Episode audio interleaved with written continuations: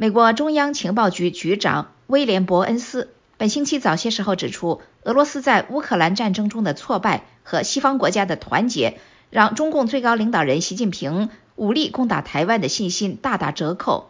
下面我们请志远来分享美国之音记者许宁的报道。志远，好的，宇宙。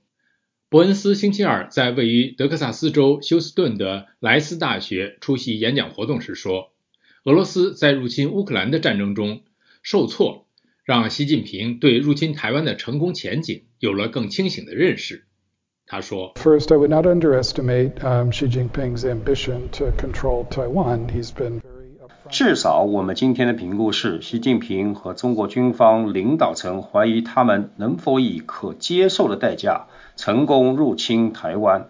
我认为，由于习近平观察到了普京在乌克兰的经历，而且我认为没有哪个外国领导人比习近平更密切关注这一过程。我认为他也对此感到更清醒，这可能至少加深了一些疑虑。加深了疑虑，但不一定削弱了他控制台湾的长期决心。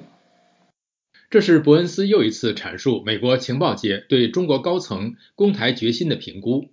他在今年二月接受美国哥伦比亚广播公司 CBS 的面向全国专访时，首先透露中国对自己攻打台湾的能力出现了疑虑。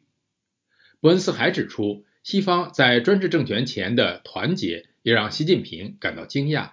他说：“Um, and I think especially he's been struck by, at least up until this point, the extent of Western solidarity.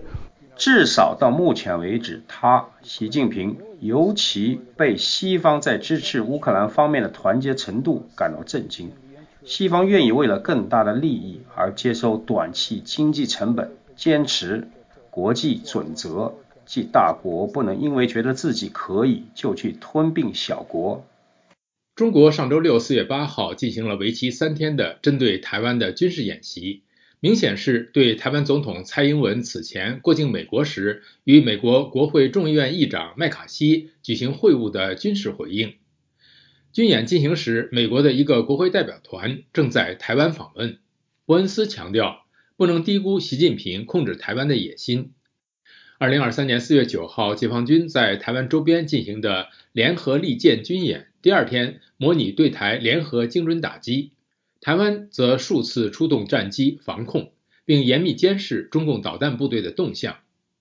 伯恩斯表示，他并不认为有关台湾的军事冲突是不可避免的，但中央情报局和整个美国情报界真正担心的是，他们相信习近平已经指示解放军在二零二七年前。做好成功入侵台湾的准备。伯恩斯提到了中央情报局2021年10月成立中国任务中心，目的是确保中情局的资源和工作集中起来，应对中国日益增长的地缘政治威胁。伯恩斯指出，这是 CIA 唯一一个为特定国家而成立的任务中心，反映了中国事务在中情局工作中的重要性。宇宙。好，谢谢志远分享美国之音记者许宁的报道。美国中情局长称，西方团结让习近平武攻台湾信心大打折扣。阅读更多新闻和深度报道，请登录美国之音中文网 voa chinese 点 com。